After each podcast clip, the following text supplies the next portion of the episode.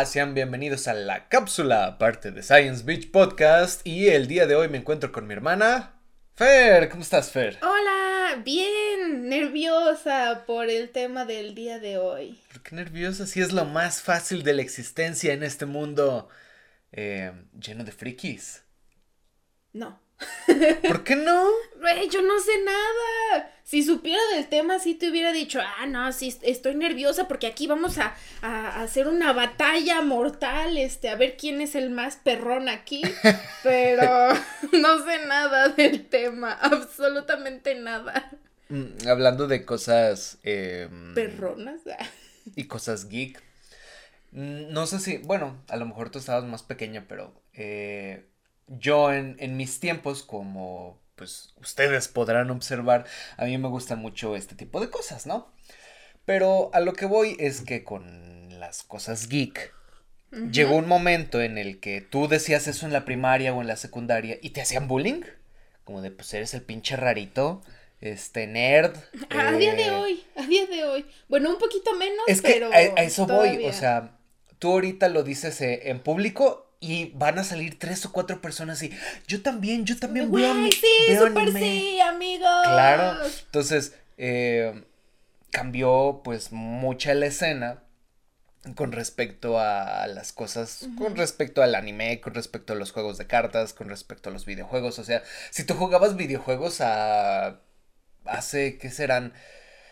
Pues 15 años, por ejemplo, te hacían bullying.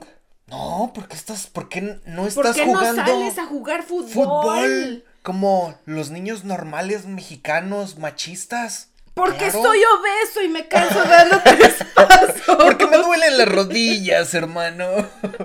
Tengo 10 años y ya me duelen las rodillas. Tengo cuerpo de 60. No, sí, yo me acuerdo que todavía yo cuando estaba en la prepa, imagínate, hace cuatro años casi, sí, casi cuatro años, había un, un compañero que, este, me, lo conocía desde la secundaria. Se salió, pero luego volvió a entrar, quién sabe por qué. Este, y a mí desde la secundaria, yo había, yo desde la secundaria había dicho que a mí me gustaba el anime. Ajá. Y yo hacía dibujos de anime. Sí. Y en estos pupitres que teníamos ahí en nuestra escuela, pues ya ves que es un pupitre en el que tú levantas la, Ojo, este, tienes donde escribir y puedes levantar esa parte de. puedes levantar el escritorio, y hay un espacio para guardar tus. Ajá, un cajón para. Un cajón, ajá. Guardar. Entonces, en la tabla en la que tú levantas el escritorio, yo ahí tenía pegados todos mis, mis dibujos. dibujos. Ajá. Y yo era, yo era tan especialita con mis dibujos. A mí casi nunca me ha gustado colorearlos. A mí me gusta muchísimo más dejarlos a lápiz. Entonces yo los tenía a lápiz y yo era tan especialita con mis dibujos que con el tiempo, pues como tú los dejas en puro lápiz, pues se van desvaneciendo. Entonces lo que yo hacía para que no se desvaneciera el, el dibujo y para que se viera más marcado, yo los, este, los forraba. O sea, con papel contact. Ajá. Ajá así y los tenía pegados en mi en, en esta en esta de pupitre y pues obviamente todos sabían que yo era la niña la niña a la geek. que a la que le gustaba el anime la niña, otaku la niña obesa otaku que nadie le habla. Sí o sea sí tenía mis amigos que huele a quesito ranch. Mira yo huelo a quesito de chetos huelo muy rico. Este... ahorita platicaremos Ah, quiero tocar en un momento del tema. Eso yo creo que lo vamos a dejar hasta el final para que se queden. Hay una sección en Facebook en la cual una página, no me acuerdo cuál, para que ni me pregunten. Otakus que huelen a quesito. Algo, tal vez puede ser. No me sorprendería que una página se llamara así, si no. Güey, yo eh, me uniría. al grupo en donde todos somos otakus que huelen a quesito. Hay un grupo en el que hay personas que se creen hormigas. Entonces, en cuanto tú entras, te dan como de, ¿tú qué eres? No, pues yo soy obrero. ¿Y tú? No, pues yo soy este reina o algo así, ¿no? ¿Y a quién la dejan ser reina? Imagínate, cualquiera puede ser reina. O sea, pero te dan así como que tu... Insignia de, de obrero. Sí, es así como de... Mm, ok, en este grupo todos somos, este, hormigas. Nos comportamos como... Algo así se llama. Me da un, me da un poco de miedo. Pero bueno, a lo que voy es que Eh, hay una eh, publicación que vi en, Facebook en la que preguntaban a todo su crew, pues a, todos sus seguidores, qué era lo más raro que había sucedido eh, cuando ellos hubieran ido a la Plaza de la Tecnología. Me explico para las personas que nos escuchan desde otros lados en España o en Estados Unidos. O Aquí en México, que nunca han, a lo mejor sí. bueno, asistido a una. Es un poquito raro que en bueno. Bueno, yo no sé si en Tlaxcala hay una plaza de la tecnología. A lo mejor no en todos los estados hay plazas de la tecnología, pero en muchas zonas urbanas o urbanizadas, en las partes centrales, hay una plaza que se llama la Plaza de la Tecnología, donde al menos unos cuantos pisos o el piso de abajo es cuestiones de piratería, cuestiones de este... Comprar fundas de celulares de todos tipos, colores, tamaños, sabores. Comprar celulares, comprar este celulares robados, comprar este cargadores, este, audífonos. Bueno, tecnología en general y muchas cosas chinas de pues de baja calidad, pero que son muy baratas. El punto es que arriba de esa parte que llamada Plaza de la Tecnología está la Plaza Friki. Friki Plaza. O la Friki Plaza. Eh, pues Freak viene de extraño, ¿no? Eh, Freaky Plaza. En el estado de Aguascalientes nada más tenemos un segundo piso, pero por ejemplo en Ciudad de México hay dos plazas de la tecnología, una enfrente de otra, ¿sí? O sea, son dos torres, básicamente. Cada torre tiene, bueno, una de un lado tiene cuatro pisos y del otro lado tiene seis. La parte de hasta abajo es Plaza de la Tecnología, pero los siguientes pisos de ahí, en los dos, es de puro eh, friki. Entonces, en uno venden nada más peluches, en un piso, en otro piso nada más venden puras cosas de juegos de cartas, en otro piso nada más hay puras maquinitas y hasta arriba es zona, por ejemplo, de comida, eh, y así, o sea, es como de... Japón eres tú. sí, está muy, muy así. Y el punto que iba, para no desviarnos tanto de la pregunta que vamos a llegar hasta el final, es que les preguntaban qué es lo que, lo más raro que les había sucedido dentro de la Friki Plaza. Y entonces hay personas que dicen, no, pues una persona llegó y me empezó a leer en el cuello. Así, es como de... ¡Oh, Jesucristo! Entonces, yo ya lo hubiera ¿qué haces? Pervertido, acosador, fuera de aquí. Eh, ¿Te parece si en un momento, al final, para que se queden, buscamos este... Cosas extrañas. Ajá, de, lo que digan, así lo, narramos aquí. ¿Te parece? Sí, sí, para que se queden hasta el final de este video. Bueno, lo que yo decía, regresando a mi historia así rápido. Pues a mí ya me conocían que yo era la niña otaku, pues. Entonces varios de mis compañeros, ya ves, niños pedorros de secundaria que llegaban y me decían, oye, ¿y si has visto hentai? ¿Qué significa hentai? A ver, y yo... O sea, para eso les das su pinche mente. Puro hentai. Pues es que estás en secundaria, eh, tienes una mente cachonda y pues cosas pasan. Las pasas cosas. Yo en ese, en ese punto, por querer agradarle a la gente, pues quería darles como un poquito más de conocimiento, ¿no? Que yo les decía que había, que había dos vertientes, que era el echi o el hentai y así, ¿no? Yo les, explicaba un poquito del hentai, pero no me acuerdo qué les decía que significaba hentai en japonés, pero ahorita ya sé que hentai en japonés es pervertido. Mira, hermano, esto es un tentáculo, no es para lo que tú crees. Vamos no es para que, para que comas. Esto este va a introducir lugares que tú no sabías en los que se podía introducir. bueno, entonces eso era lo que siempre me preguntaban o me decían, a ver, di algo en japonés. Y yo, no mames, una cosa es que vea anime y otra cosa es que sepa japonés. Que en su tiempo de tanto anime que estuve viendo. Te aprendes palabras. O sea, sí llegué a tener un, nivel un poco conversacional de, de japonés. Ajá, de esas veces que, que si nos íbamos a sentar a un lugar y teníamos japoneses en la mesa de al lado, yo podía entender más o menos de lo que estaban hablando. O sea, sí podía seguir como el hilo de la conversación, pero no al 100%.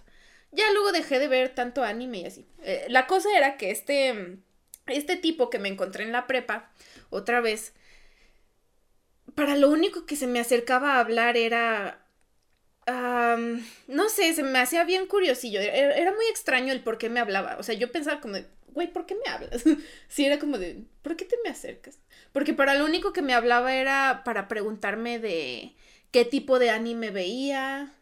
Este, o sea, era, este tipo era para, para olerme el cuello. No, es que obviamente este tipo no, no tenía interés en ver anime ni nada de eso. O sea, solo era como un morboso intentando preguntarme cosas raras. O sea, pero se veía que absolutamente no le interesaba nada del anime, ni nada friki, ni nada de eso. Me preguntaba por qué me gustaba el anime. Tal vez solo le gustabas, no lo sé. No, no sé, no sé, no sé, era muy extraño. Este, yo creo que quería ser amigable conmigo, quién sabe. Pero me preguntaba como de, oye, ¿y por qué te gusta el anime? O sea, dime por qué te gusta el anime. Obviamente no le iba a decir que en esa etapa de mi vida estaba terriblemente deprimida y prácticamente el anime me salvó la vida. Entonces yo solo le decía, pues porque me gusta, es algo diferente. Y dijo, pero pues ni siquiera le entiendes. O sea, siempre sale esto de, no le entiendes. ¿Y qué importa?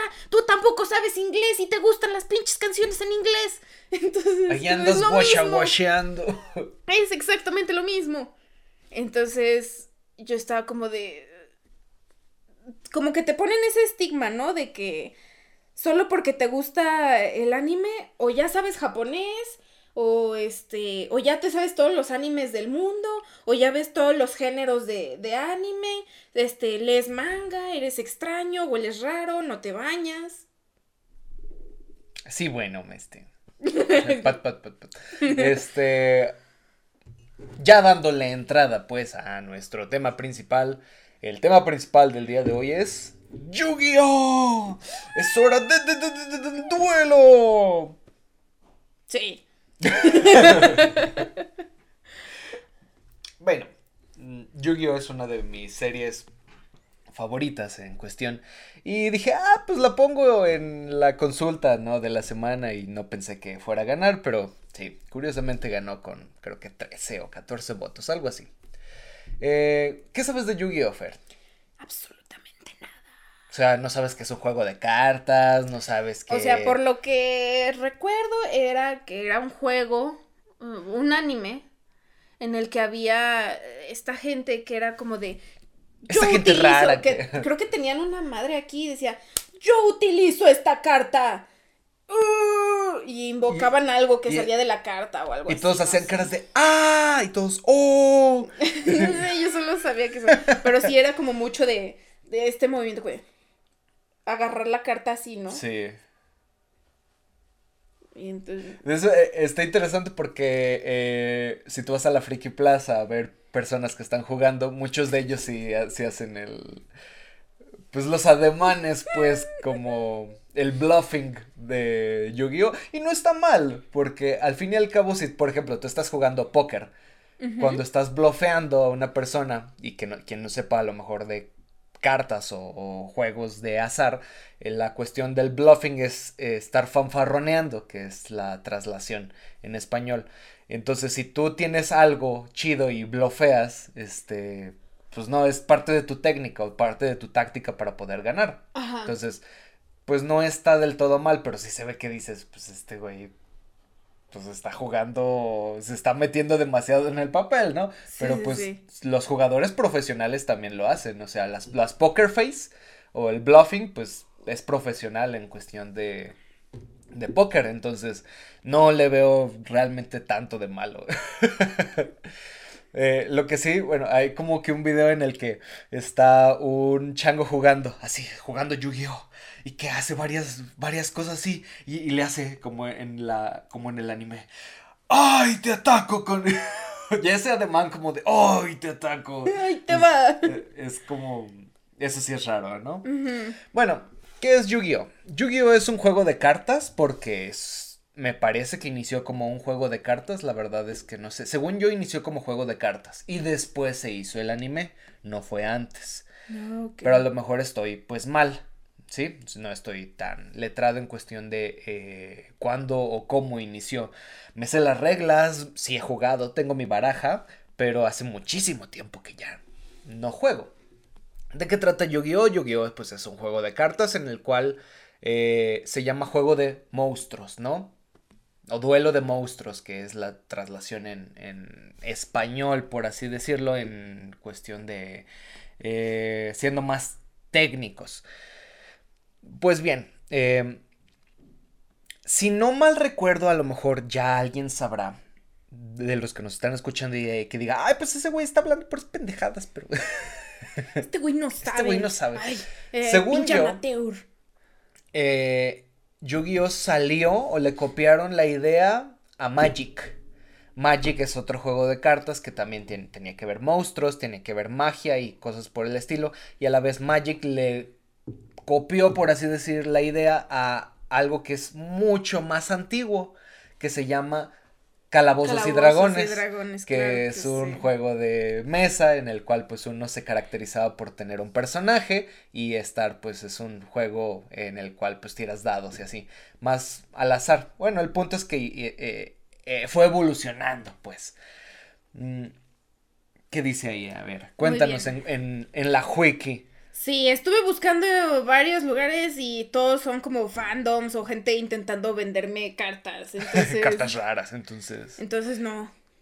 Jabones y productos de limpieza. Qué descarado sería meterte a una página de anime y que los ads a los costados sean de productos de limpieza. Oye, tal vez te interese. Cuidado personal.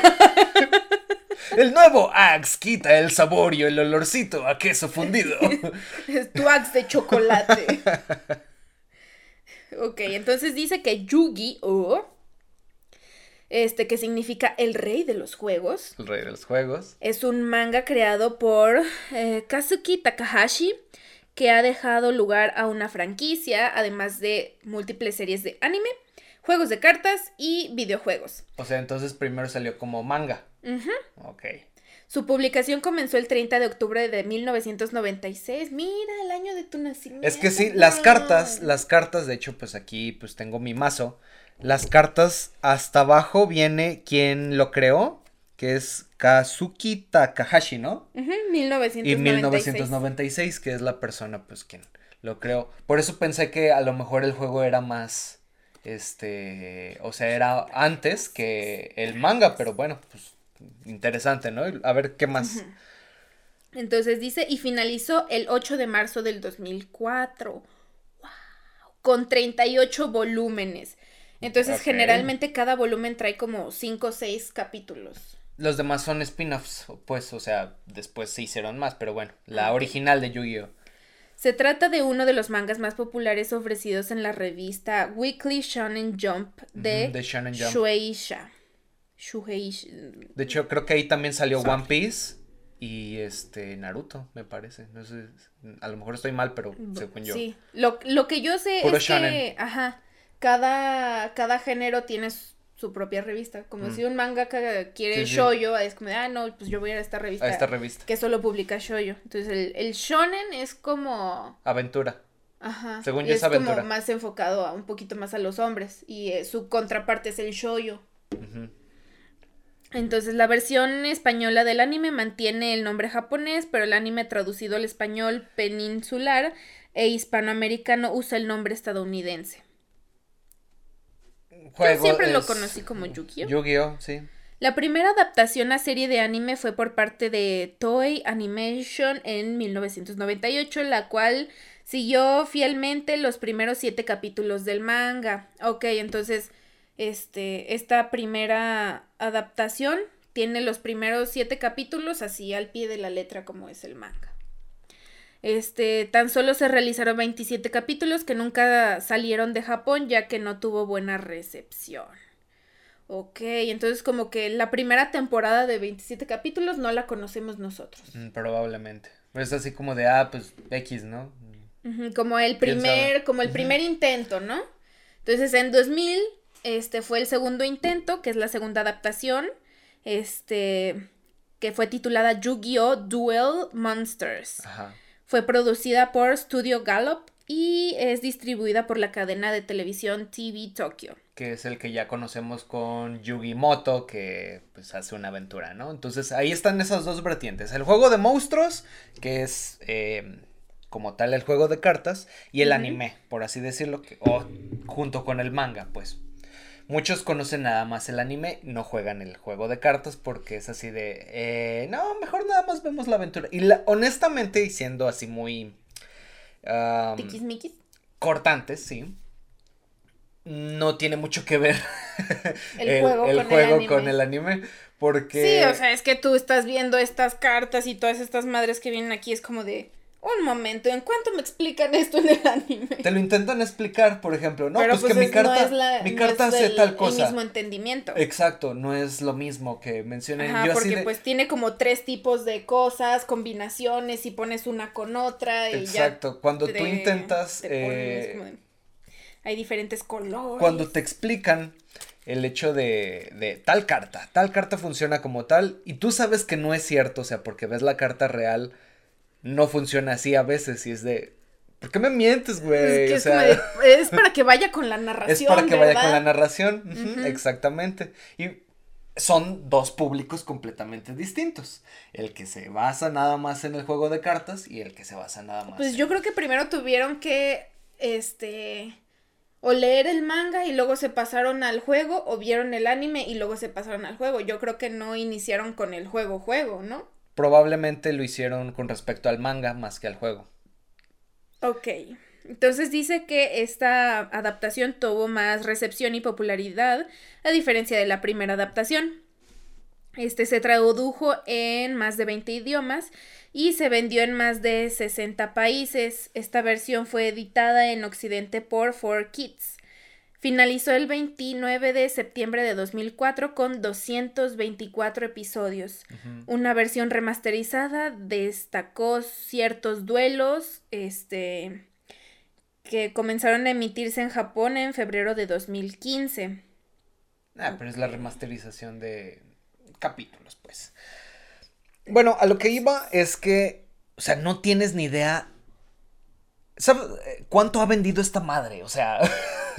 es de, las cosas que más ha vendido, yo creo que en el mundo en cuestión de juegos de cartas o anime en general. O sea, ¿sabes cuánto cuesta un pinche paquetito de cartas? ¿200 pesos? Mm, algunos pueden costar 200 pesos, sí. Pero el más baratito que tú puedas encontrar, de 60 ah, pesos, no lo bajas. De... de 60 pesos. Y es pinche cartón. Es cartón. Te están vendiendo cartón básicamente. Mira, aquí hay un lote de 200 cartas de Yu-Gi-Oh a 300 pesos. Muchas, ah, bueno, en cuestión ya de Yo cartas. que coleccionistas que ya las están vendiendo, ¿no? No, bueno, a lo que voy es lo siguiente. Hay de cartas a cartas. Hay cartas que son muy buenas y hay cartas que dices, eh, esto no me sirve, esto Una caja entera para rellenar. De paquetes, de esos que entregan como en Walmart y no sé. Una caja entera, este, sin abrir. Como en 300. 1699. Sí, por más bajito he visto 300, 400 pesos. Otros y son que son de este, otra caja que dice el Fantasmas del pasado de Yu-Gi-Oh! Está en 450. Hay uno que dice Yu-Gi-Oh! OCG Duel Monsters. Supongo que es lo primerito que existió. El Duel Monsters, ¿no? 5500. No sé. ¿Quién diablos va a querer comprar esto en 5500? O sea. Ah, es que sí, es, la caja conmemorativa con los tres dioses egipcios. Sí. y lo peor de todo es que si tú ves el anime, eh, mucho está basado en cuestiones de los dioses egipcios. Para el que no conozca Yu-Gi-Oh! y para que... Bueno, pues aquí viene la historia. Una parte de la historia muy importante pues está basada en primero en creo que era la la fase de Pegasus que es el no me acuerdo el reino de los duelos me parece. Se llama el reino de los duelos y ya después va un poquito más dirigida hacia a lo largo pues de, de una narración un poquito más tejiversada en cuestión de cosas egipcias y en cuestión de sí se la maman un poco. El punto es que hay un, güey que perdió a su esposa, que se llama Pegasus, perdió a su esposa y... Ay, ¿a poco Pegasus tenía esposa? Y se amaba mucho, la amaba mucho. Entonces, Pegasus intenta revivirla de alguna manera. Y con su fortuna empieza a ver que a lo mejor hay una probabilidad de revivirla mediante magia egipcia. Entonces su investigación los lleva a Egipto y entonces ahí se da cuenta de que en el antiguo Egipto se jugaban juegos de monstruos, algo que él llamó juegos de monstruos. Y entonces se utilizaban tablillas y se utilizaban, se supone que magia real.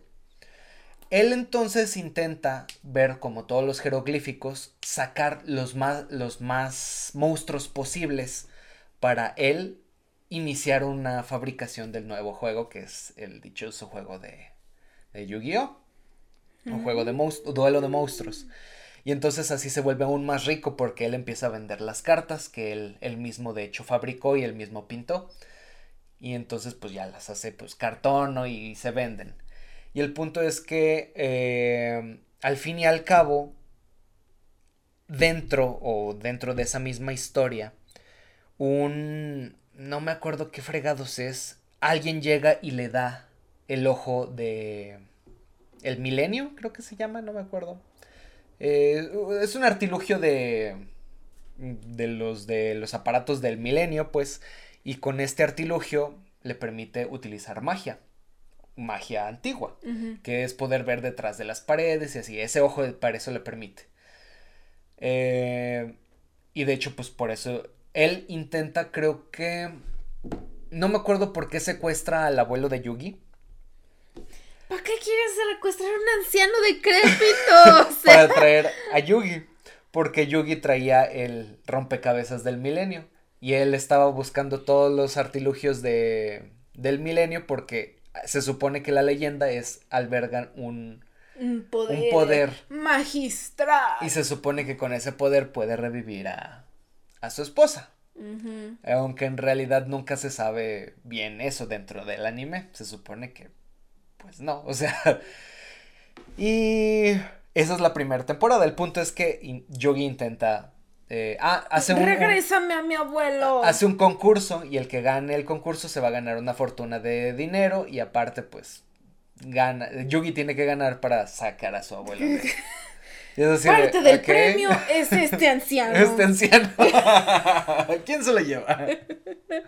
Pero bueno, eso es como que el, el enganche que muchos vieron. Lo ya después ya no lo siguieron, como pisapapeles porque ya no se mueve. Y sí, porque veías la carta del abuelo y de. ¡Yugi! ¡Auxilio! Ay, Dios mío. Lo que voy es que. A mí me gustó mucho porque me gustan los monstruos, pues, o sea, está, está chido, está interesante, pero se la jalaron mucho ya como que lo quisieron pues hacer más grande. Extender, más de lo que era. No, está raro, muy raro ya después. Ok, aquí dice que la obra se trata de la historia de un joven llamado Yugi Moto, el cual es un duelista aficionado que porta el puzzle milenario o rompecabezas del milenio. Rompecabezas del milenio. Uno de los siete objetos milenarios que se lo había regalado su abuelo. Además existe un juego de cartas llamada Duelo de Monstruos, el cual tiene mm, más preponderancia conforme avanza la historia. El argumento dice que Yugimoto es un estudiante normal de la secundaria que tenía como, como... todos los animes. Claro, que tenía como única amiga a Ansu. Yugi había recibido por parte de su abuelo su, su Goroku Moto. El, el Goroku. El Goroku. Le dio el Goroku.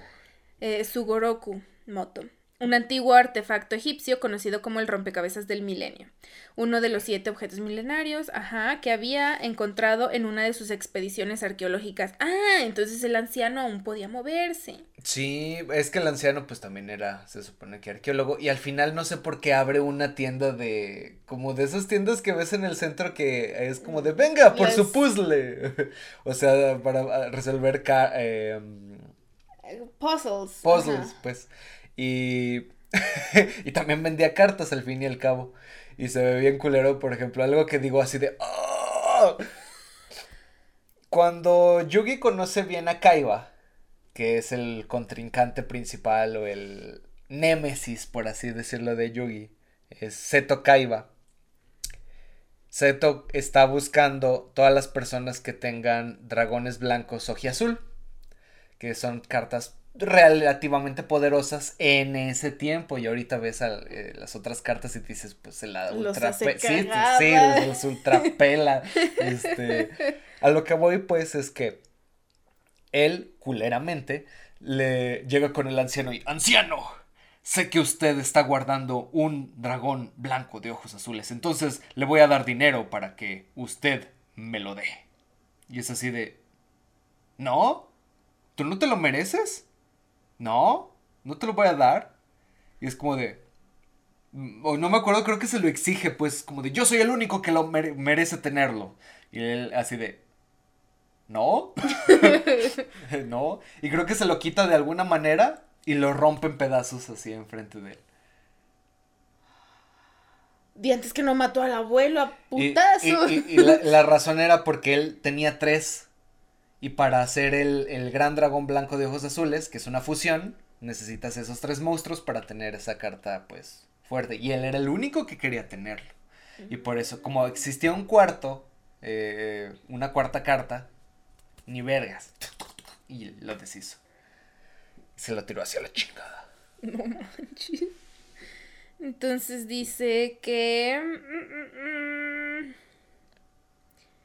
¿Qué? Que el rompecabezas se encontraba dentro de una caja de oro y en múltiples piezas. Después de ocho largos años a punto de completar tan difícil rompecabezas, lee una pequeña inscripción que poseía él mismo, el cual decía que quien completara este rompecabezas se le podía conceder un deseo. A lo mejor por eso era el, el, el Pegasus lo que quería, ¿no? Ese deseo. Eh, Yugi desea tener amigos. ¡Yay! El poder de la amistad. Qué asco, Yugi. Pero a pocos instantes de, de colocarla, este, mm, Yonoichi y Hiroto roban la pieza. Claro, porque tenían que hacerlo. Yugi se, mm, este, se la pide, pero estos se niegan. Más tarde le devuelven la pieza a Yugi una vez que lo había... Ah, una vez que arma el, el rompecabezas, tiene como fieles amigos a estos que le robaron. Ajá, creo que era, es este, Joey Wheeler en, en español, pues, y el otro es este Tristán. ¿Qué nombre está Bueno, se, se, los cambiaron pues al español. Luego Yugi es poseído por otra personalidad que más tarde se descubre que es un espíritu de más de 5000 años de edad, el cual conocen por el nombre Yami. Ajá. Yami es el faraón de hace 5000 años y pues todos veneraban al, dichoso faraón, pues, eh, egipcio. Y al fin y al cabo, después se conoce que tú ves a, Yami, pues, que es el nombre del espíritu que habita el, el rompecabezas, y es exactamente igual que Yugi, nomás es poquito más alto. Este... El punto es que dices, bueno, ¿por qué son iguales? Y ya después conoces de que probablemente Yugi sea la reencarnación de, de este güey. Es como de, pero ¿por qué sería la reencarnación si el espíritu sigue habitando? Es como de, y tú así de, y te haces chaquetas mentales y mandas todo la chingada. y es como de, muy bien, aquí no hay nada con sentido, solo disfruta. No preguntes, solo disfruta. Dice que la historia continúa mientras Yugi y sus amigos se enfrentan a varios contrincantes para este, tratar de encontrar las cartas de los dioses egipcios, ya que por medio de estas cartas se podrán recuperar los recuerdos perdidos del faraón Atem, que esta es la verdadera identidad de Yami, a través de los duelos de monstruos que reflejan, eh, que se reflejan en los juegos de las sombras. Este, pese a que este concepto no estaba eh, presente del todo en la versión original tenemos los personajes. Yugi Moto, este, su nombre significa creo Creation of Light. Life. Light. Ah. De creación de la luz. Es un niño hábil en los duelos de monstruos, el cual porta el artículo del milenio que se lo había obsequiado el abuelo. Ya sabemos esto, claro, claro, claro. Tenemos Atem, es un antiguo faraón de Egipto, pero después de que había perdido sus recuerdos, su alma había quedado atrapada dentro del rompecabezas del milenio. Tenemos Ansu Masaki. Masaki Ansu. este, conocida como Tea Gardener, en la versión de 4Kids. Ajá, Tea. Le, llaman, aquí en México es Tea. Tea. Es la amiga de la infancia de Yugi, es dulce y le gusta brindar apoyo a todo el mundo. No es una duelista, pero en las ocasiones que ha tenido la posibilidad, su capacidad en los duelos es sorprendente. Eh, es bien culera jugando. Vaya. Luego tenemos a Katsuya Junoichi. Junoichi. Eh, Junoichi. Déjame, quiero intentar pronunciarlos bien para que no me funen. Este es el mejor amigo de Yugi. Inicialmente no es más que un bravucón, pero luego se convierte en uno de sus leales amigos. ¿Por qué? Porque Yugi decidió tener amigos. Es un deseo. por eso, es un deseo. por eso se hizo a su amigo. Claro que sí. Se cumplió su deseo al final. Le gusta jugar, de hecho, y le gusta jugar, pero por lo general pierde contra Yugi. Claro, porque Yugi es la verga. Sí, por eso se llama Yu-Gi-Oh! ¡Oh! oh. este, inicialmente lo, tenemos a Seto Kaiba. Inicialmente aparece como villano, pero más tarde se convierte en un aliado. Pues un aliado no es un amigo cree que él es mejor el mejor jugador del mundo y que Yugi es una amenaza. A pesar de su edad, es el presidente de la corporación Kaiba, la mayor compañía de juego en el mundo y la más influyente de Japón. De hecho, se supone, según la historia, eh, Seto Kaiba fue, era huérfano junto con su hermano Mokuba.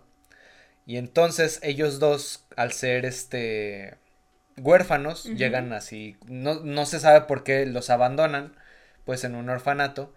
Y entonces ellos escuchan en las noticias que el, hay un, el presidente llamado, eh, no me acuerdo cómo se llama este güey, es en japonés, pero bueno, se apellida Kaiba.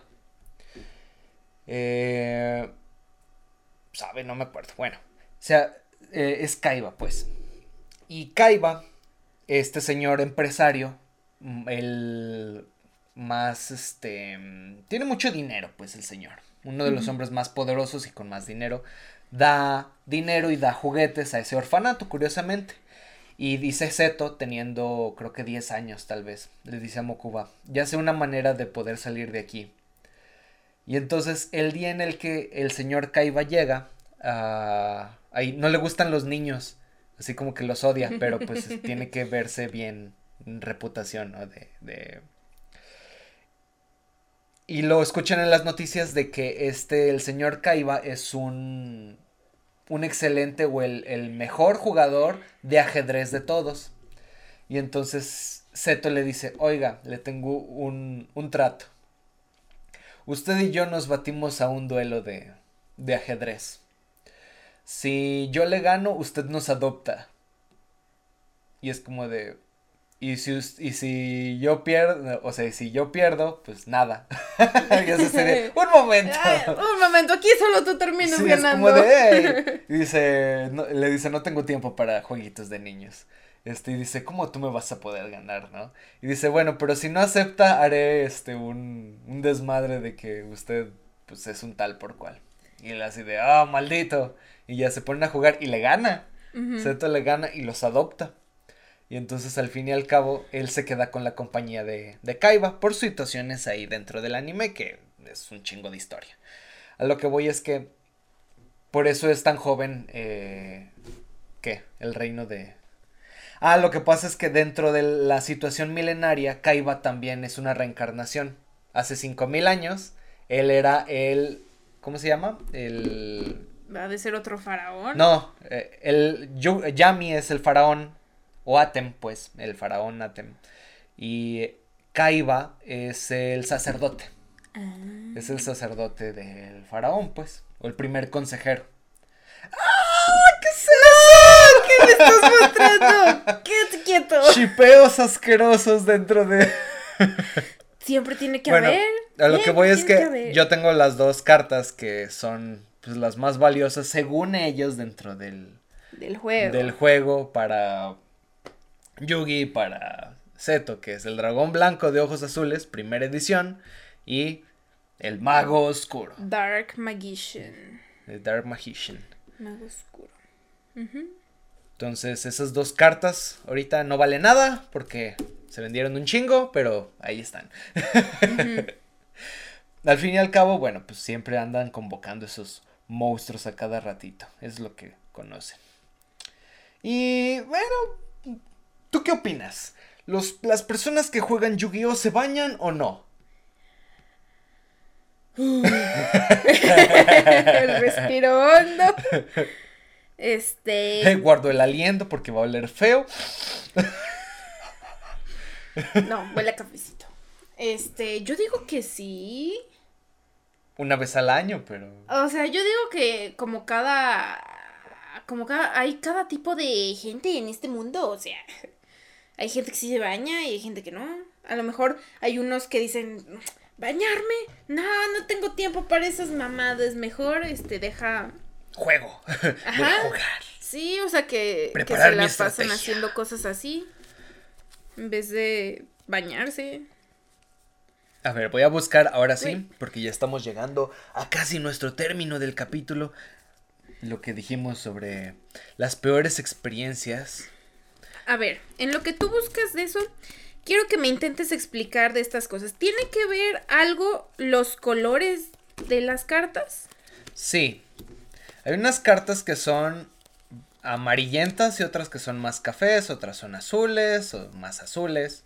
Eh, unas tienen que ver como monstruo normal y otras tienen que ver como monstruo con efecto. Los efectos dependen de lo que le hacen. En la parte de abajo el efecto que hace, ¿no? Eh, igual, eh, por ejemplo, los monstruos azules, unos pueden ser fusiones y es, en este caso este es un monstruo que tiene que ver con ritual. Solamente lo puedes poner en el campo con una carta mágica. Luego, las cartas azules son cartas mágicas, las cartas moradas son cartas de trampa. Mm. Y las, las bolitas que tienen acá. ¿Las estrellas? Ajá. Eh, las estrellas significan qué tan poderoso, entre comillas, es. Mm. Sin embargo, por ejemplo, muchas veces no tiene que ver con tiene que ver más que nada como con el poder o con el efecto que hacen. Pero por ejemplo, este, eh, que se llama renunciado, que es la carta más poderosa que Pegasus tiene, se supone, ¿sí? Renunciado, o Relinquished, o en el, le llaman en el, en el anime despojo. Eh, renunciado es un monstruo que puede absorber a cualquier monstruo. Por ejemplo, si tú tienes un monstruo que es el dragón blanco de ojos azules enfrente de ti, tú puedes absorberlo. Y entonces tú adquieres el poder de este güey. Y si tú intentas atacar con uno más poderoso a renunciado, la carta que se destruye es tu dragón blanco de ojos azules. Y este se queda en el campo. Y es así de, pues este güey es invencible teóricamente. Si lo juegas bien es invencible. Esa es el, la carta para, para convocar este chango. El punto es que, pues es la carta poderosa. O sea, primero tienes que utilizar una carta para convocar a otro, a un monstruo. En este caso sí, pero no todos. Por ejemplo, las cartas que tienen más de 5, de 5 a 6 estrellas, tienen que tener un sacrificio. De 7 a 9 estrellas, tienen que tener dos sacrificios. Y creo que arriba de 10 tienen que tener tres sacrificios. O sea, para. Tienes que tener otro monstruo en el campo para poder bajar uno. O tres y bajas otro. ¿Sí? Dependiendo de cuántas estrellas tienen. Pero pues son reglas así como que.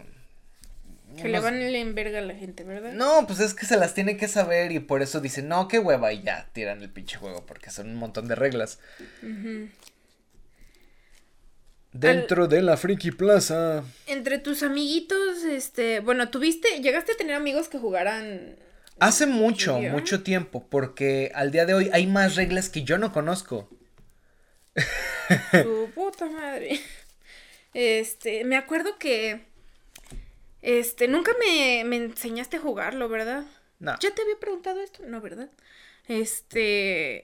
Pero sí me acuerdo que los tenías en una carpeta en una carpeta que aparte, aparte de que estuvieran dentro de estas, este, como cositas, estaban dentro de otra carpeta cada uno en su, en su parte.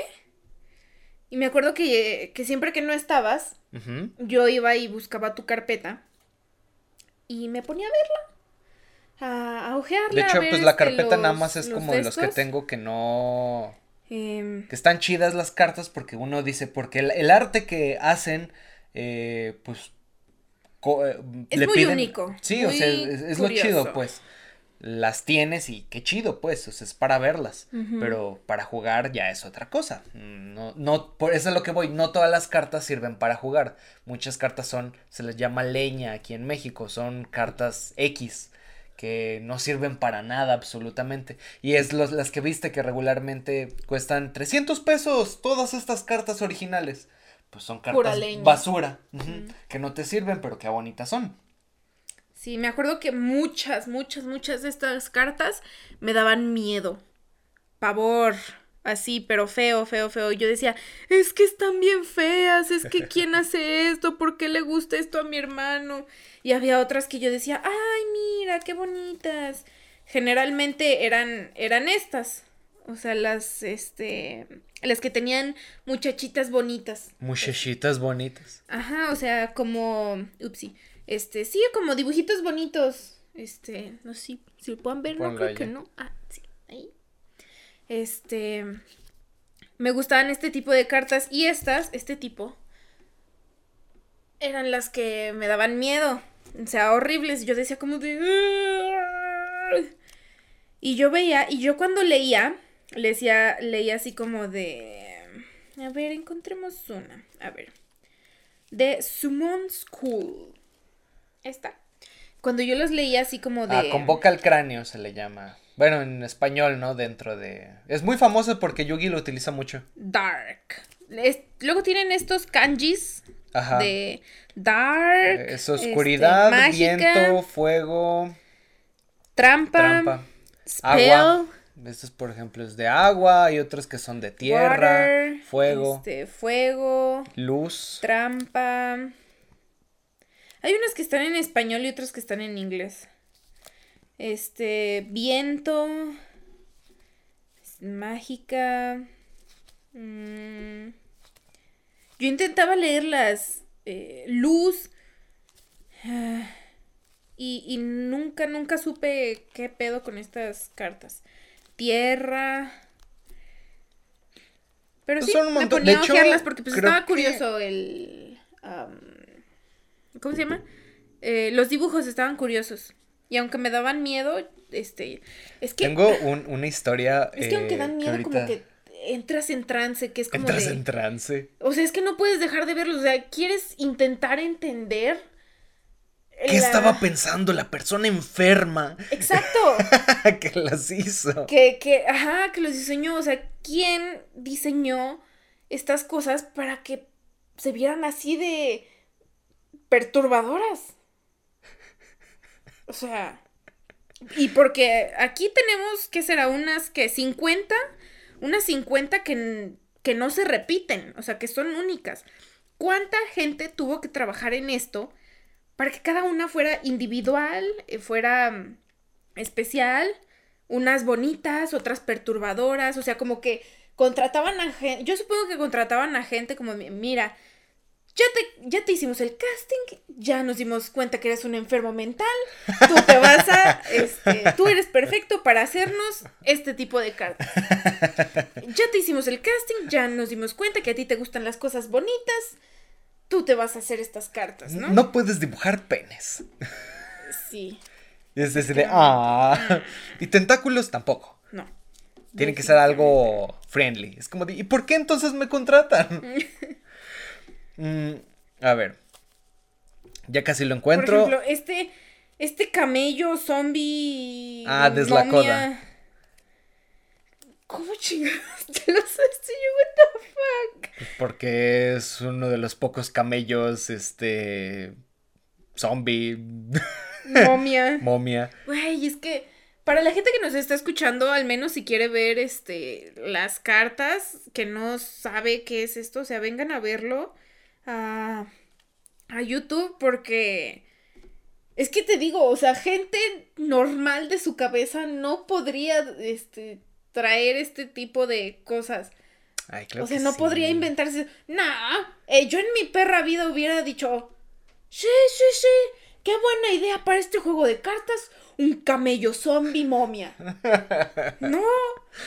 Y parece que fue quemado en una... No, pues es Fue- una, es una momia.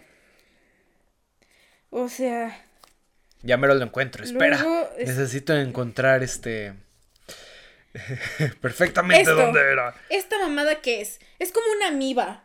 Es como un gusano, Ah, un el- parásito el de...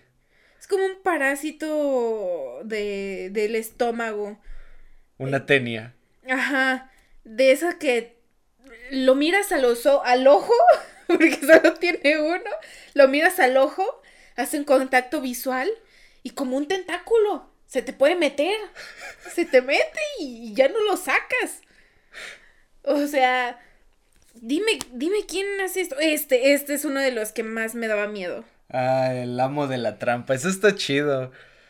Güey, es que no tiene cuerpo. Su, su A cuerpo ver, es una sierra. mi- mientras yo intento Es buscar como ah, eh, un tipo eh, sombrerero loco. O sea, tiene un sombrero que está abierto por la mitad. Este, que parece como si. Como si se quitara el sombrero y te fuera a morder el, el pinche sombrero. Tiene una capa verde. Y su cuerpo son prácticamente herramientas. O sea, tiene como torso una sierra eléctrica. Sí tiene brazos y como las demás... am, ¿Qué son? Como aditamentos. Son diferentes tipos de sierras.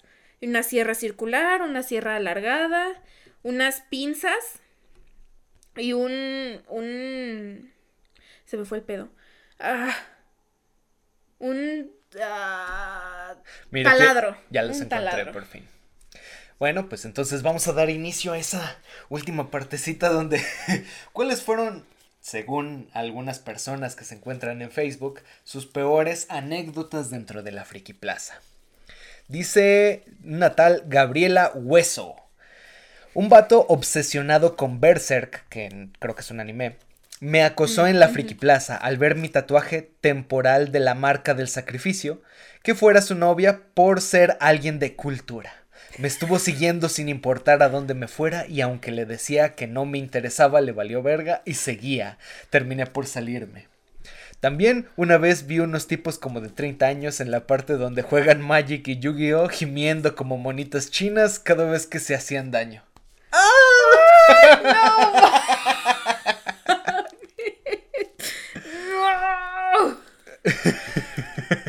Esa sí es la gente que yo digo, no se baña. Eso sí digo, no, no se bañan. A ver, este, aquí hay otra. A ver, dice Daniel Méndez Castro. En la Friki Plaza de acá conocía a un güey que administraba un local de venta de series de anime y un día llegó un don de esos muy serios a preguntar por series hentai. Hombre de cultura. El don no tenía pinta ni de lejos, este, de que le gustaran esas cosas, pero explicó que a su hijo adolescente sí. ¡Qué vergüenza! No, o sea, ni aunque fuera, ni aunque tu papá fuera tu mejor amigo, le dirías que te fuera a comprar unas series hentai. Oiga, papá, estoy en el baño y ya no puedo salir. Necesito que vaya rápido a comprarme. Se me acabó el DVDs". material, papá.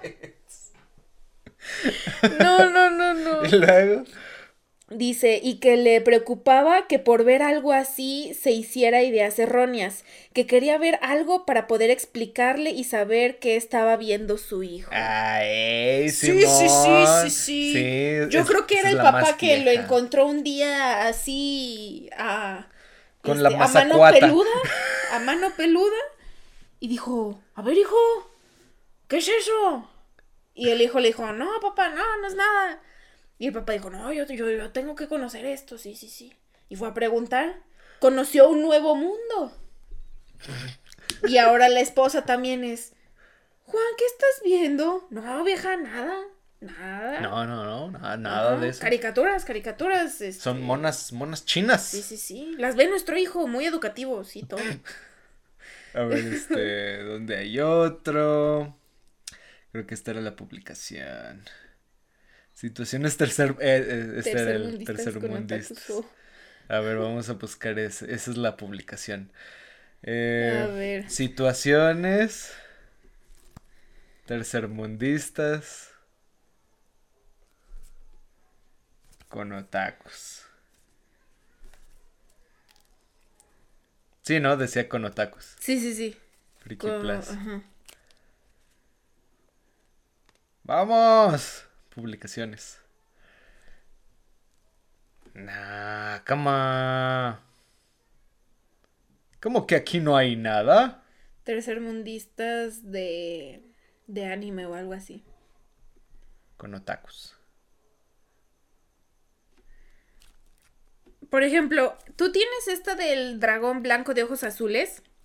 Pero ¿de dónde salió este? El, el dragón negro. ¿El dragón negro de ojos rojos? O sea, ¿cómo de dónde salió? O sea, es como su antagonista. No. Son bros. Pues hay muchos dragones, pero el dragón negro es uno de los más famosos porque Joey Wheeler, el mejor amigo de Yugi, tenía ese dragón. O se lo ganó a un chango. Y ese dragón al final, dentro de otra temporada, se lo volvió a dar a, a Yugi. Pues. Y entonces, este, pues está dentro del mazo de, cartas de Yugi. Aunque originalmente era de Joy. O sea, entonces hay más dragones, así como dragón morado de ojos verdes. Sí, eh, pues sí puede ser. De hecho, hay un montón de dragones blancos. Mm, así. Inquietantísimos. Diez mil comentarios solo. A ver, vamos a leer. Muy bien, vamos a ver. Estamos listos. Vamos, vamos por por todo. Vamos con, ya mentalizados con el, el trauma. Con que vamos a encontrar cosas. Ni siquiera se carga de, de, tantas cosas que hay seguramente aquí. Ah, mira, aquí hay varios interesantes. Eh, el acoso dentro de la plaza. Otro también es que muchos se creen asiáticos. Confirmo, ah, eso me incomoda verlo. Qué triste, ¿no? Yo he visto muchos videos de, de gente explicando eso y a, yo, a mí desde siempre me ha dado mucha vergüenza ajena. O sea, yo soy una persona que, que siente mucha vergüenza ajena. De esas veces en las que sales con tus amiguitas y dices, a ver, güey, ve y háblale a ese chico y todas, ah, yo siempre soy de esas como de, no. Si tú lo haces, yo no te conozco. Porque a mí me da mucha vergüenza ajena. Es como, yo, si, si vas y le hablas, no te conozco. Yo no vine contigo, no soy, no sé quién es. Porque a mí me da muchísima vergüenza ajena. Yo siento muchísima vergüenza ajena con cualquier cosa. Entonces, yo, viendo esos videos de gente que se cree asiática es como de... ¿Qué estás haciendo con tu vida? No, por favor. Oh, vamos. Yo sé que te gusta ver asiáticos. Asiáticos, de verdad. no, um, o sea, imagínate que yo, este, sea de esas eh, personas que me creyera asiática me maquillo como asiática, ¿no? Así. O sea, que intento hacer, mm, perdón para la gente que me está viendo en YouTube, pero así hay, los que se creen asiáticos sí hacen esto. De que intentan hacer todo para que sus ojos se vean más rasgados. O sea, si no tienen dinero para una cirugía, ya sea con maquillaje o con ah. bandas, este, con, bandas, de, de, maquillaje para hacerse los ojos más, más rasgados este, y hacen ese tipo de cosas. Mira, aquí uno dice, yo trabajé, dice Pic, yo trabajé en un local de videojuegos, fue el peor trabajo que pude haber tomado porque cada día no había vato que se me acercara y me tratara de ligar, o sea, supongo que la mujer, sin faltar el típico olorcito de no bañarse diario. O hacerme una encuesta como para saber si sí me gustaban los videojuegos. No pude disfrutar un pasatiempo gracias a este tipo de gente. A ver. Yo creo que es algo típico. A ver. Dice, Lucy Cortés, lo más cringe que me pasó fue que el organizador de una de las marchas otakus. ¡Ay, marchas otakus! Yo necesito ir. Yo necesito ir una vez. Este. Eh, había hecho una convocatoria para presentarse en Rock Show y durante el paseo eh, le pregunté si me adelantaba y me dijo que fuera con el contingente.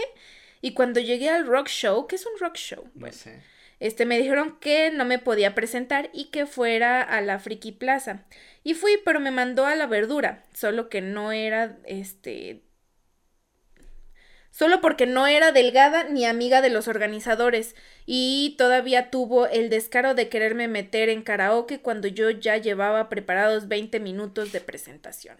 Yo supongo que un rock show era como tipo de esas presentaciones que vas caracterizado de algo ni puta idea de qué haces una presentación, no sé. Sepa. Eh, aquí hay uno. Dice, una vez, hace como dos años, dice Diana Olivares, fui a comprar unas cosas que me faltaban para un disfraz. No otaku era un disfraz X para Halloween de espantapájaros. Y sabía que había locales ahí. Como nunca había ido y estaba muy revuelto, me perdí y no sé cómo llegué al piso donde hay muchas consolas y personas que seguro llevan sentadas jugando más de seis horas. Pasé entre las mesas con un chingo de cringe y pasó al lado de mí una morra de 1.50, pelo naranja, corto, ropa de hippie, lentes y que olía a un putero atún. la morra caminaba con una lata de atún en la mano mientras comía. Ah, yo pensé que su olor corporal. Bueno, no lo sé. Eh, a ver. Aquí hay una interesante. Dice Diana Félix, fui a una convención eh, y para variar me llevé una máscara de monstruo. Un grupo de tres vatos metaleros me pidió tomarme foto con ellos, todo bien, el primero fue una foto normal, el segundo me pidió que hiciera como que lo atacaba y el último, bueno, me dio su peluche de My Little Pony y me dijo que le hiciera como si lo atacara y él salía al fondo llorando. Fue súper extraño. No fue incómodo, pero me dio mucha risa. Yo creo que sí fue incómodo, ¿no? Es como, mira, ten mi peluche de Little Pony. Haz como que lo estás ahorcando y yo voy a salir de fondo llorando, en, desesperación porque me quitaron mi Little Pony. Y ella, mmm, eres raro, amigo, pero ok. como, ah, Hubo una vez que tú también te fuiste a una convención, este, así. Te fuiste de Quicksilver. Será para otra, este, otra cápsula. Ay, ¿por qué? Dice, es mi momento, Moon Alice. Yo soy estudiante de idiomas. En los idiomas y actualmente estoy aprendiendo está japonés. Bueno, en mi ciudad hacen una convención de anime cada seis meses. Claro, ahora no la hacen por pandemia, pero pues cuando había, una vez fui a esa convención con un amigo de la prepa y él llegó con dos tipos, su amigo y el amigo de su amigo. Hasta ahí todo normal, los chicos súper buena onda, pero uno de ellos dos era como que muy intenso conmigo.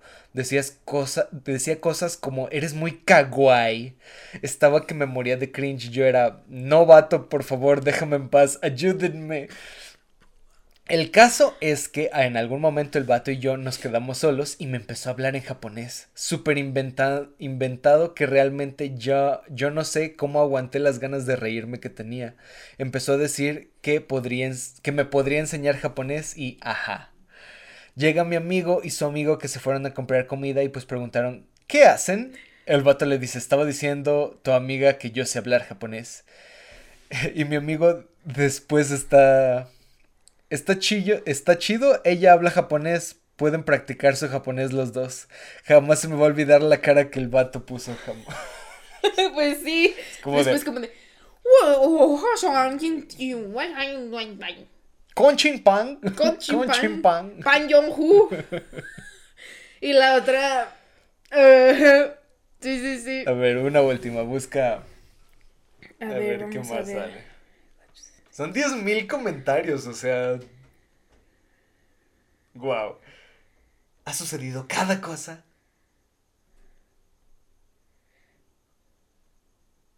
A ver, aquí dice.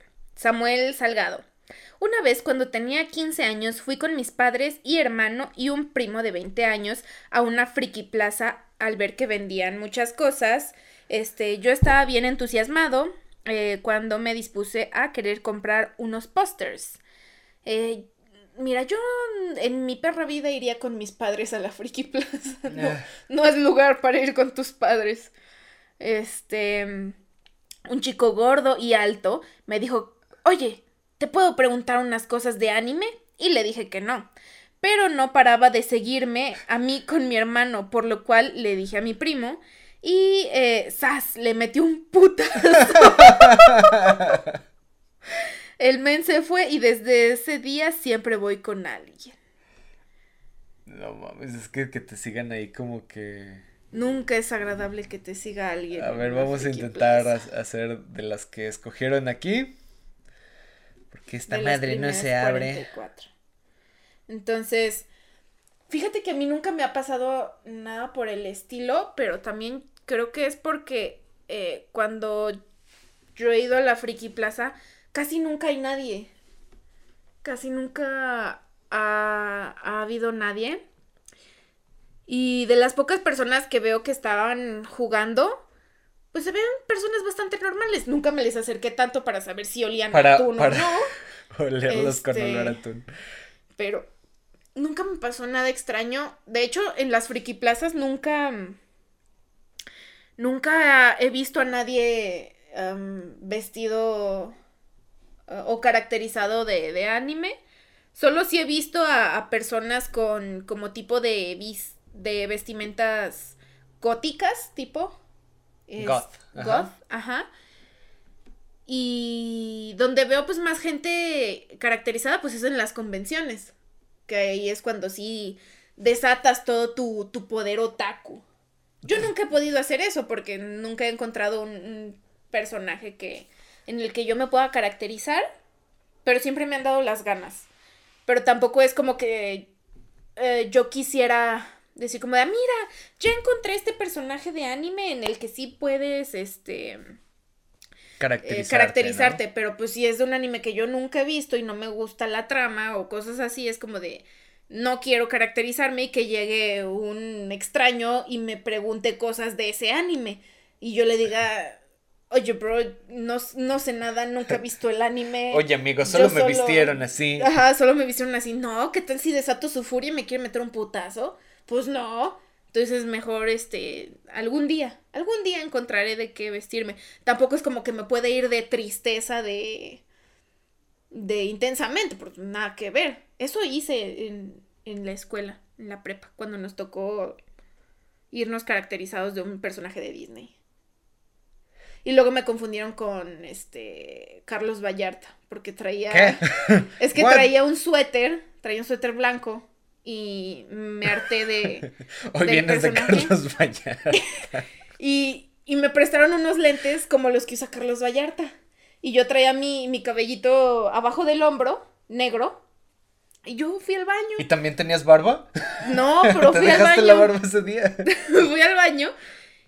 Y varias personas de las que cruzaron a mi lado, yo escuchaba que decían, mira, güey, es Carlos Vallarta. Y yo, chingada madre. no sé si sentirme halagada.